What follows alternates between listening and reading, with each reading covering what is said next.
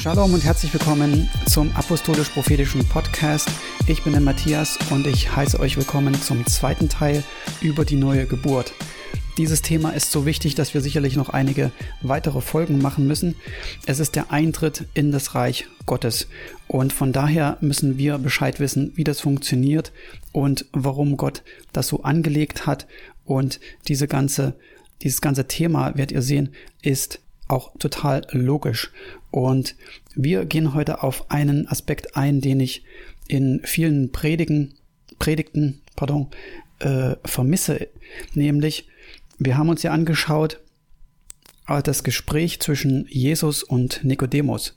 Und Jesus erklärt Nikodemus, wie es sich denn verhält mit dem Reich Gottes und wie man hineinkommt und dass man das Reich Gottes gar nicht sehen kann, geschweige denn hineinkommen kann, es sei denn, man ist aus Wasser und Geist geboren.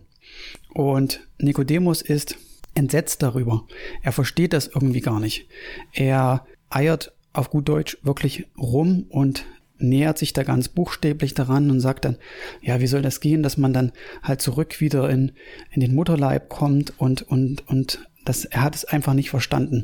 Und dann sagt Jesus was ganz Entscheidendes, er sagt, du bist der Lehrer Israels und du weißt das nicht. Mit anderen Worten, er in all seinem Wissen über die Schriften, was wir heute quasi als das Alte Testament bezeichnen würden, von Genesis bis Malachi, weiß das nicht. Das heißt, er hätte es wissen können. Und auf diesen Aspekt habe ich, um ehrlich zu sein, noch niemanden eingehen gehört. Nämlich, wo finden wir das im Alten Testament? Das heißt, wenn Jesus ihn so herausfordert, dann ist er ja davon ausgegangen, dass man es aus der Schrift des Alten Testamentes erkennen kann. Auch wenn Jesus das als scheinbar ganz neues Konzept hier bringt und, und Nikodemus da so, so, so, so überrascht darüber ist, was er überhaupt damit meinen oder meinen könnte, so macht er doch deutlich, dass das im Alten Testament gefunden werden kann. Und jetzt ist die Frage, wo findet man denn das? Und wie lesen wir das Alte Testament? Wie lesen wir die prophetischen Schriften? Und wo finden wir das? Wir fangen einfach damit an und zwar aus Psalm 51. Und da sind drei Aspekte drin, die in dieser Thematik, wie komme ich denn oder kann ich denn nur ins Reich Gottes kommen, behandelt. Also Psalm 51, der Bußpsalm und daran tut David Buße über seine Sünden und er ist quasi dieser ganzen Thematik mit Bathseba und ihrem Mann gewidmet als er den Mord in Auftrag gegeben hat und Ehebruch begangen hat. Und da heißt es in Vers 7, siehe, in Schuld bin ich geboren und in Sünde hat mich meine Mutter empfangen. Zunächst denkt man da vielleicht, naja, David weiß, was wir nicht wissen. Und er bezieht sich da auf sein eigenes Leben. Und mag sein, dass es so ist. Ich kann das jetzt nicht genau geschichtlich nachvollziehen oder so.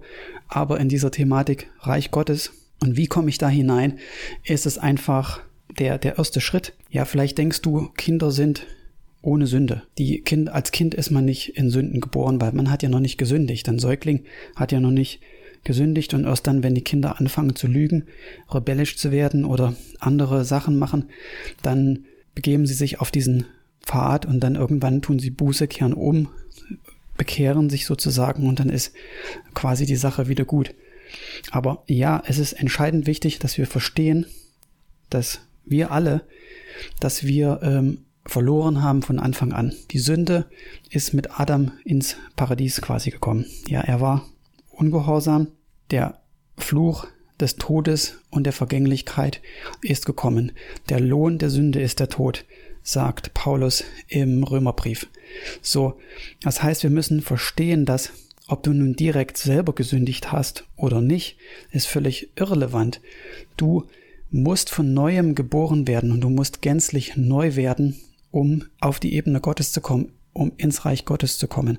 Und du hast eigentlich mit deiner Geburt im Fleisch sozusagen schon verloren, weil du es niemals dahin bringen würdest, ja. Auch wenn du ab deinem Säuglingsalter bis zu deinem Tod leben würdest als ein Heiliger, keinerlei Fehler begehen würdest, es würde trotzdem nicht ausreichen.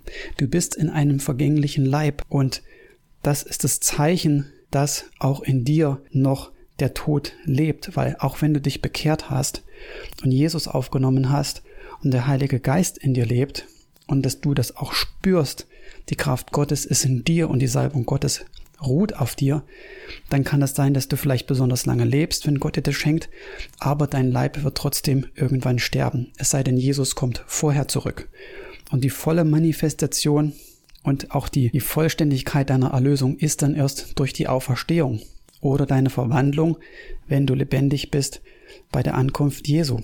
So, das heißt, solange das noch nicht so ist, lebst du immer noch in einem gefallenen Leib und der ist das Kennzeichen dafür, dass auch in dir noch, in deinen Gliedern, diese Vergänglichkeit quasi ruht. So, das heißt, mit der Aufnahme Jesu in dein Leben und dem Empfang des Heiligen Geistes wird nicht dein Körper schon verwandelt und du hast noch nicht gleich deinen Auferstehungsleib, sondern das kommt erst, wenn Jesus wiederkommt. Und das ist wichtig, dass wir das kapieren und deswegen steht da auch, dass ähm, wir in Schuld geboren wurden und in Sünden empfangen wurden. Auch wenn deine Eltern heilig sind und wenn sie dich gewollt haben und du von Gott erbeten wurdest und sie ein heiliges Leben gelebt haben, beziehungsweise sich bekehrt hatten, geheiratet haben und dann dich gezeugt haben. Deshalb musst du trotzdem noch ähm, dich bekehren, wenn man so will. Deswegen musst du trotzdem von neuem geboren werden. Das bringt dich vielleicht früher dahin und auf den rechten Pfad schon von Anfang an. Und das ist wunderbar. Und ich beneide Menschen, bei denen das so so war, denn bei mir war es nicht so. Und ähm, aber es ändert nichts daran. Du bist nicht aus diesem Grund gerettet, weil deine Eltern schon Christen waren, als sie dich gezeugt haben. Du wurdest trotzdem in der Sünde empfangen quasi. Erschaffe mir, o oh Gott, ein reines Herz und gib mir von neuem einen festen Geist in meinem Inneren. Vers 12 ist das. So, hier haben wir es. Erschaffe mir, o oh Gott. Erschaffe mir, o oh Gott, ein reines Herz und gib mir von neuem einen festen Geist in meinen Inneren.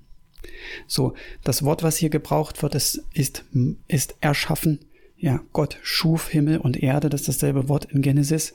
Das heißt, du bekommst nicht nur ein neu, neues Herz in dem Sinn, dass es gereinigt wurde oder ein, ein Upgrade sozusagen du brauchst. Ja, das ist ja die Erkenntnis aus dem, aus dem Gebet, was, was David hatte dann diese Offenbarung, dass Gott muss in mir ein ein neues Herz erschaffen. Ich brauche nicht das alte ein bisschen ähm, aufgepäppelt, gereinigt oder so in irgendeiner Weise, sondern ich brauche ein neues Herz. Und das ist der Punkt, wo es auch ähm, hingeht. Um ins Reich Gottes zu kommen, musst du eine komplett neue Schöpfung werden. Das geht nicht, indem du dich einfach nur so ein bisschen verbesserst. Ja, diese Sprüche, was man auch diese diese Trends, die man häufig äh, hat, so dass du die du du du du arbeitest an dir selber, dass du die beste Version von dir wirst. Ja, du optimierst dich durch deine Ernährung und Fitness und und Bildung und und deine Life Hacks und dieses ganze Zeug. Und das ist interessant und es ist auch gut, dass man da ähm, achtsam ist und so das, das, das, das macht aus dir keinen besseren Menschen, ja. Du brauchst ein neues Herz. Du musst eine neue Schöpfung werden. Und Gott soll das, oder nur Gott kann das in dir schaffen. Und einen neuen Geist, äh, einen festen Geist in meinen Inneren, heißt es. Und so ist es auch, auch auf Hebräisch, Lev Tahor, Barali Elohim, Veruach Nachon Chadesh Birkirbi. Und ähm, dieses Bara wieder ist das Wort aus der Genesis, erschaffe in mir, ja, für mich, dieses reine Herz und einen richtigen Geist, ja, Nachon, Ruach Nachon. So wird es auch heute noch im Hebräischen verwendet, ähm, erneuere in meinen Innersten. Das sagt ja Jesus, ja, wiedergeboren aus Wasser und Geist auf den Aspekt Wasser und ähm, generell das Reich Gottes gehen wir noch später ein, aber erstmal diese, diese Punkte. Vers 19. Die Opfer, die Gott gefallen, sind ein zerbrochener Geist. Ein zerbrochenes und zerschlagenes Herz wirst du, o oh Gott, nicht verachten.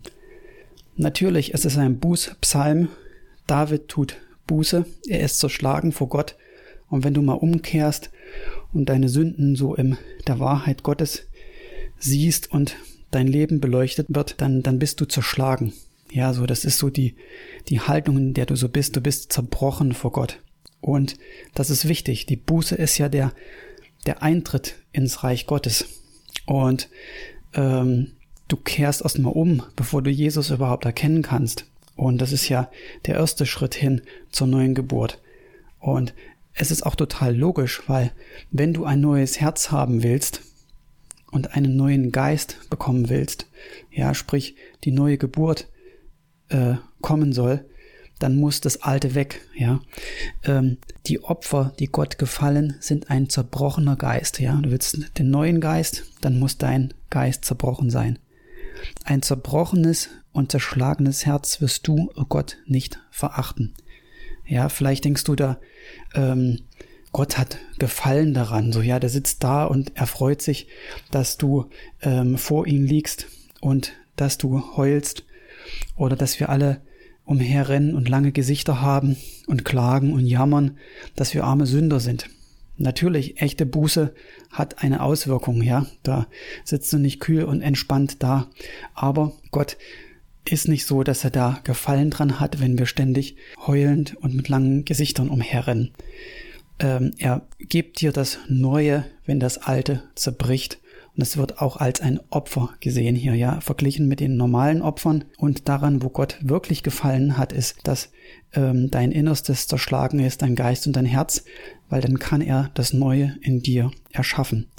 So, diese drei Aspekte, ja, dass du von Anfang an ein Sünder bist, dass du in Sünden geboren, in Schuld geboren und in Sünden empfangen wurdest, dass du eigentlich verloren hast und dass es keinerlei andere Möglichkeit gibt, außer dass du komplett neu wirst, ein neues Herz, einen neuen Geist bekommst, das ist, damit du ins Reich Gottes kommen kannst, ja, unter der Voraussetzung, dass das alte Herz zerbricht, zerschlagen wird, der alte Geist zerbricht und ähm, zerschlagen wird, damit das Neue überhaupt kommen kann.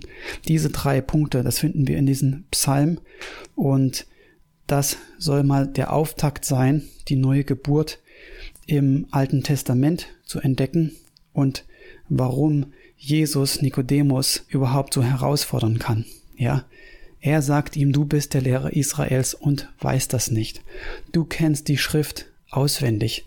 Du kennst von Genesis die ganze Tora, die ersten fünf Bücher über die Propheten, die Schriften, die Psalmen, kennst du die Schrift auswendig. Und du verstehst das nicht. Er dachte, äh, vielleicht aufgrund seiner Abstammung, ja, oder seiner Weisheit oder wie auch immer.